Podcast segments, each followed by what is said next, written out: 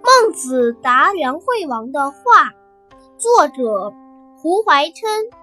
从前，孟子到梁国去游历，梁国的国君惠王道：“我很留心人民的痛苦，曾经想了许多的好法子救济人民的灾荒。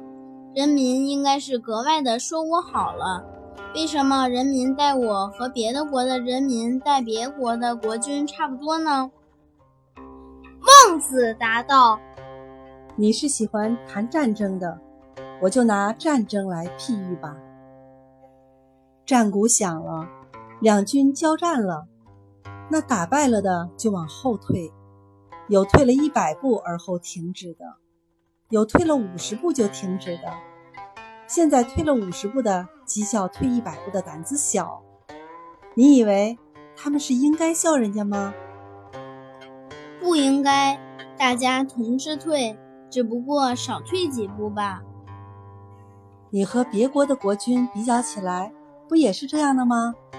你怎能希望你的人民说你好呢？原出孟子。